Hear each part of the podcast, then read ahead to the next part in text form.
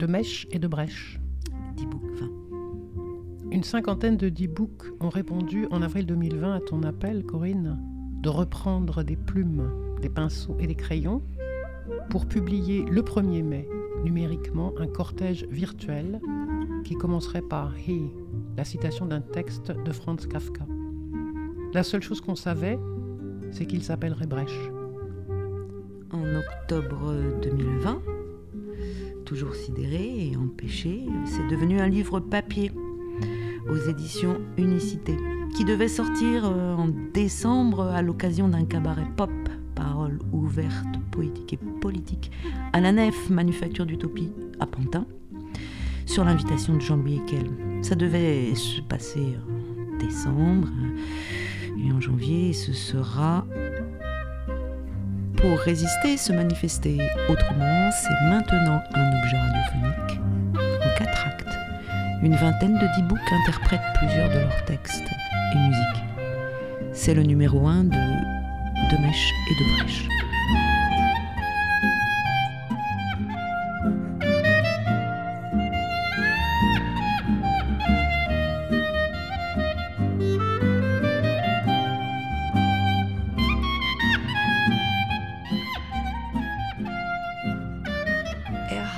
zwei Gegner.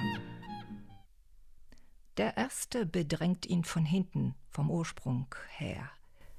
Der zweite verwehrt ihm den Weg nach vorn. er kämpft mit beiden. Eigentlich unterstützt ihn der Erste im Kampf mit dem Zweiten, denn er will ihn nach vorn drängen. Und ebenso unterstützt ihn der Zweite im Kampf mit dem Ersten, denn er treibt ihn doch zurück.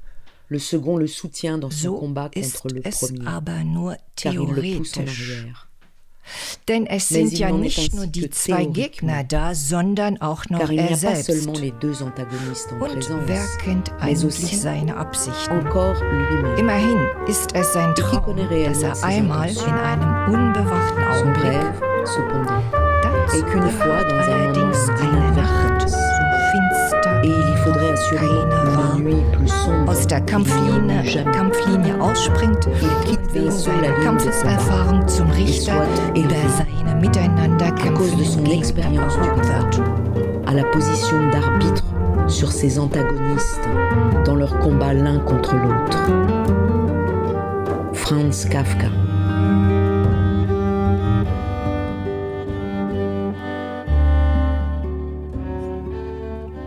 À long terme, l'au-delà. Face à l'attente, qui a dit nous vivons? Souligner, conjuguer des années définies, insérer, se sentir écrasé. L'illégitime, la courbe bleue, le fossé. À cet endroit du mur, deux mondes. L'autre cherche dans les ordures, clé du réduire. Des images, pas d'accès. Des figurants, vous dites, dans la vie? Ne plus faire jouer l'autre. Spectateur à l'aube d'une première fois, l'aveu, là, aveuglé. Prélude, chemin mêlé, charnel, dans la forêt la nuit, prisonnier. Nom d'abri à la blessure, du disparu on dessine, ne plus ouvrir la bouche. Non, de plein vent, tous prisonniers d'une prégnance. Se défier, un ciel noir de sang, de l'univers l'exutoire, mettre en page le mourir. Ton corps, de sa souffrance, fragilité figée dans le béton. Tu n'étais pas en masse.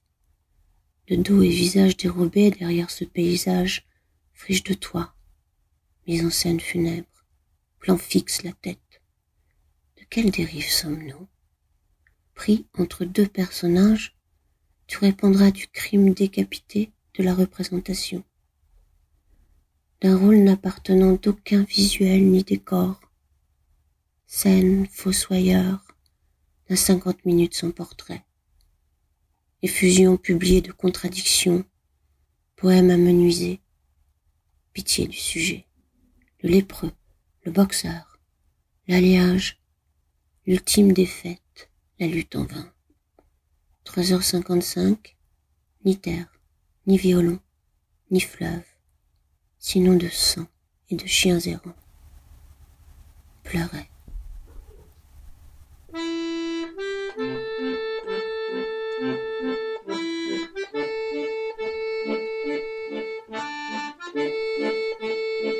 C'est un son qui vient de loin. Faubourg de Londres, pavé de Paris, la peur au ventre et le teint gris, les poches sont vides. Bonsoir, Maki. C'est un song qui sonne bien. Talon des putes sur le trottoir. D'un clodo dans son vomi. Pleurs d'alcoolo, c'est pas joli. Clic d'un surin, à peine un bruit. Bonsoir, Maki. C'est un song qui le vaut bien. Tremblez, bourgeois, dans vos cachettes. Pleurez, fillette, dans vos soquettes. Pissez de peur, pauvre fêtard. Dans un instant, il sera trop tard. Bonsoir, Maki. C'est un son qui chante bien. Rouge sang sur les trottoirs. Les mains propres, les poches pleines, on sifflote. Bonsoir, Maki. C'est un song que j'aime bien. Le brouillard flotte, l'ombre s'allonge. Dis merci. Merci qui? Merci, Maki.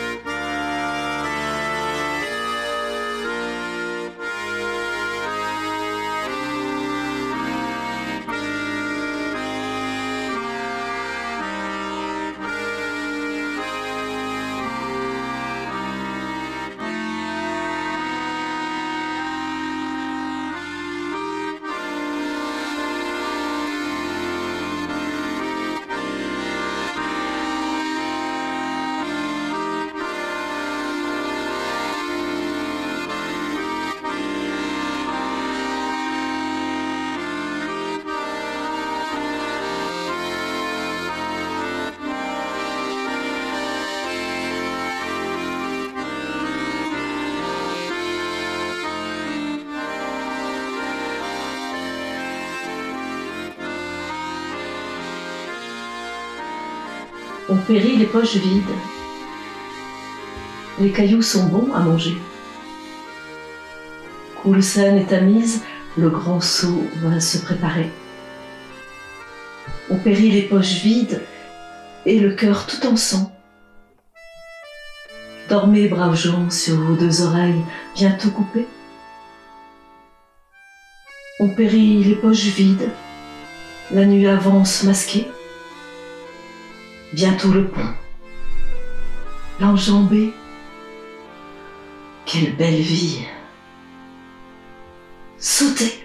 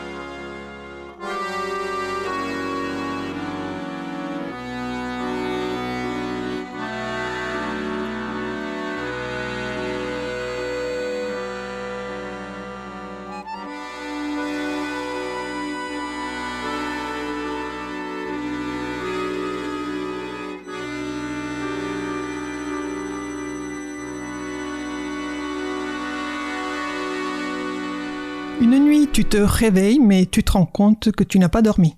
La nuit t'a réveillé avec ce nouveau silence. Tu vis dans cette occupation permanente. Tu ne te rendors pas. Ah, c'était ça le spectacle. Tu te croyais forte et grande et observatrice extérieure ou amie-ethnologue enquêtrice ou voyageuse curieuse et te voici clouée à la réalité, attachée par les informations infinies. Pas besoin de t'attacher avec une corde ou de te pister avec des dispositifs électroniques. Tu es contaminé. Je suis contaminé. Pas dans le sang, juste la tête. Je rassure les passants. Le D-Book a pris complètement possession de toi. Mais c'est alors que quelque chose de plus fort que toi qui s'immise. Est-ce la sagesse de ta grand-mère analphabète ou bien le silence impénétrable de ton père Ce moment où tu sens que la bataille des idées sera emportée par le mutisme de tes aïeux, par le silence jamais tout à fait vaincu. Le D-Book essaye par tous les moyens, utilise ses meilleurs subterfuges, te souffle des mots flatteurs à l'oreille, et oui, tu vas sauver le village de tes parents, tu vas les sortir de leur ignorance meurtrière, tu sais que c'est ton devoir. Mais l'esprit mélancolique s'est bien installé en toi. Est-ce vraiment ton devoir de compter les morts? Est-ce vraiment utile d'éclairer les esprits alors qu'ils ne veulent jurer que par des sortilèges et toutes sortes de pensées magiques? Ou bien ils se limitent à te regarder faire, en silence, tel un Bartleby muet, un regard interrogatif ou moqueur ou vide, un regard qui interdit toute réplique. Tu prends une pomme et tu te mets à la manger. Une bouchée, puis une autre, mécaniquement. Et quand tu te rends compte qu'elle n'a pas de goût, tu te mets à la savourer. Tu médites sur tout cela. Tu te dis que le conflit est irréconciliable. Tu te dis que le Dibouk a peut-être raison, même s'il s'est mis de concert avec le coronavirus. Tu te dis qu'il n'y a de pire ennemi que la mélancolie, les mains stériles. Tu prends ton vieil habit troué, ton bleu de travail, tu savoures ta pomme, tu recommences la journée.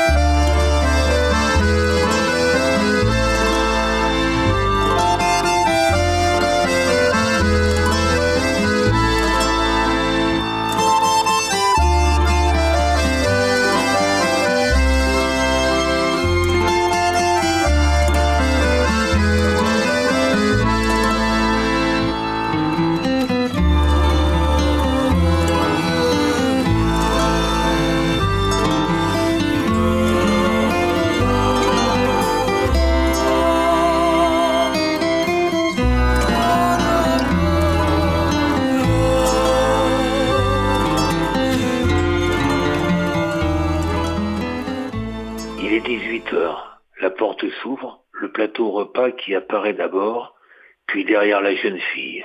J'ai oublié son nom. Ce sera la jeune fille, la jeune fille triste. Plateau repas de merde. Céleri rémoulade, jambon, purée, yaourt et un biscuit. Et sous la tranche de pain de mie, la cerise sur le gâteau, le succès d'année de vache qui rit. Un carré de fromage fondu dans une enveloppe d'aluminium sans nom, sans marque. Ils ont osé faire un succès d'année de vache qui rit qui était déjà un succès d'année. Le siècle du succès d'année remplace le siècle de la crème de gruyère. Au moins elle, elle riait la vache. J'ai mal à ma jambe immobilisée aussi à celle qui ne l'est pas. Mon dos me lance et ma tête craquelle. Mes mains sont engourdies. Comme une impression que le sang se fige. Je sens mes lèvres bouger, mais aucun son ne sort. Ma rage dans mes yeux de loup, mon impuissance dans mes yeux de chien. Bientôt je ne sentirai plus ma colonne vertébrale, elle se desserrera comme la ceinture d'un pantalon. Mon corps tombera donc à terre comme un vêtement en boule. J'ai mal à... Le plus doux, c'est la nuit. La porte est entr'ouverte. La veilleuse bleutée du couloir me tient en compagnie. Des pas souples et discrets me surveillent, me supportent, quelquefois me soutiennent. Je souris souvent la nuit, ma fenêtre reste entr'ouverte, c'est ce petit fond d'air qui passe, qui pousse ma bouche pour sourire. Le matin, quand il sera 7 heures, ce sera Julie qui viendra d'abord, elle frappera à la porte. Je la dessinerai progressivement de haut en bas. D'abord les jambes, parfaitement incolores, puis du blanc déboutonné de la blouse blanche, et puis le visage mystérieux sous chevelure noire. Je la sentirai peut-être distante ou préoccupée. Certainement légère, peut-être attentionnée, mais sûrement jolie. En tout cas, plus jolie que la semaine passée, que toutes celles d'avant de semaine. Elle me soulève d'un bras. Elle remonte le lit et place les oreillers derrière la tête. Elle me sert le café, les biscuits et me donne des journaux. Puis elle me regarde. Je ne sais pas pourquoi. Et je me plonge dans l'indécence du monde. Cela dépend de moi, surtout de moi. Je ne peux pas les aider, je ne peux plus les aider, je n'ai jamais pu les aider. Ma vue baisse. C'est dommage aussi. Je ne supporte plus leur indécence, même vestimentaire. Je vais cet uniforme de costard-cravate, cette insolence rigide, ces sourires trompe-l'œil, ces discours sans sens. Ils sentent leur faim. L'arrogance empêche la peur du ridicule. Je veux mourir en colère presque tout de suite. Je ne veux pas assister à leur mort. Je veux simplement qu'ils doutent, qu'ils trébuchent, qu'ils se rendent compte que toute leur vie n'ont pas regardé les autres. Je ne veux plus les ridiculiser. Je veux qu'ils laissent la place. Je veux les voir tituber de honte, qu'ils s'enferment dans des cloîtres laïques pour travailler la terre qu'ils ont souillée. Voilà bientôt deux semaines que j'ai cassé la télé. Je me suis levé péniblement et je l'ai jetée au sol une façon d'éteindre ma colère. Le docteur m'a sermonné. Je l'ai regardé longuement pour lui faire comprendre. Il a continué à me sermonner. Il n'écoute donc pas mon silence. Il m'a demandé d'écrire pourquoi j'avais fait ça. Je l'ai encore regardé longuement. Non, je n'écrirai pas. Il faut que les gens comprennent le silence des autres. Tous les gens. Oh, le pasteur vient me voir, le curé aussi. Ben, j'ai réclamé également un rabbin, un imam et un moine tibétain. Et après, je demanderai de parler au maire de la ville. Je veux que le garant de la laïcité écoute mes dernières paroles. J'ai refusé obstinément d'écrire quand j'ai besoin de quelque chose. Bien sûr que je peux parler. Peut-être que ça m'amuse de les voir s'interroger, que la science s'interroge. Ce n'est ni par plaisir ni par provocation.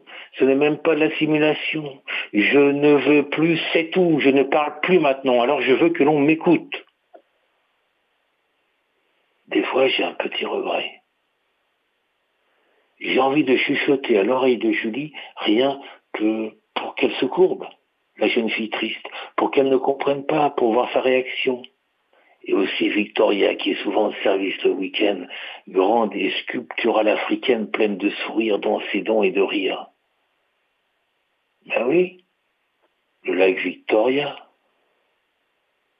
Mon Dieu que j'étais lent dans ma vie. Parce que le temps tourne et que le jour se lève. Il faut se remplir sans plaisir et la fête commence par biscotte et margarine. Non, ce ne sont pas deux clowns hilarants, ce sont deux aliments à tristesse infinie qui vont augurer d'autres présentations alimentaires avec d'autres tristesses au nom de clowns. Le midi, c'est cordon bleu et fait mousseline, à 4 heures, c'est pépito et bonne maman, et le soir, le rideau se ferme avec velouté, poireau et stick poisson. Et en guise de monsieur loyal, la déconcertante aux plats sans bulle. Repas avec ses interdictions obscures. Pas de sel, peu de sucre, pas de graisse qui coule dans l'assiette. Pas d'eau gazeuse, on ne peut plus regarder les bulles qui font la course dans la bouteille. Et pas d'alcool. Je ne bois plus maintenant, alors je veux que l'on m'égoutte. Je veux mourir dans ma colère tout simplement, sans regret d'apaisement et en toute sérénité.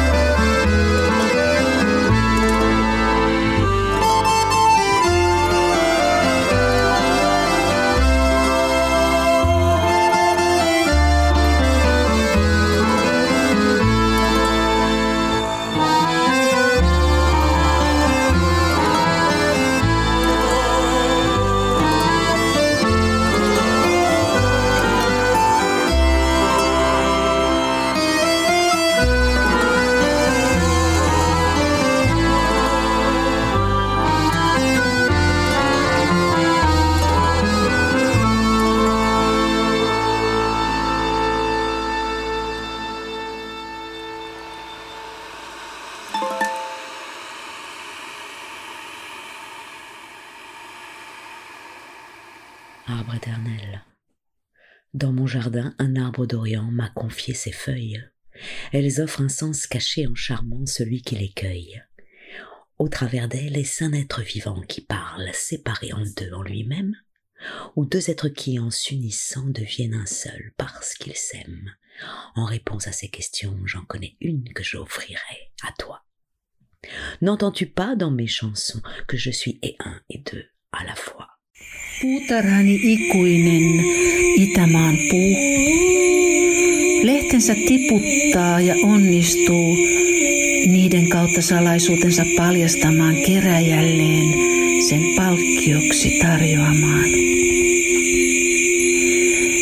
Mutta ääni, joka kautta lehden puhuu, onko se lehden ääni, joka kahdeksi jakautuu vai kaksi eri ääntä, jotka lehdessä yhdistyvät rakkaudesta toisiinsa yhdeksi yhtyvät. Näihin kysymyksiin vastatakseni tarjoan sinulle kysymystä vastaukseksi. Voit kuivaltaa kautta laulujeni, että vaikka yksi olen,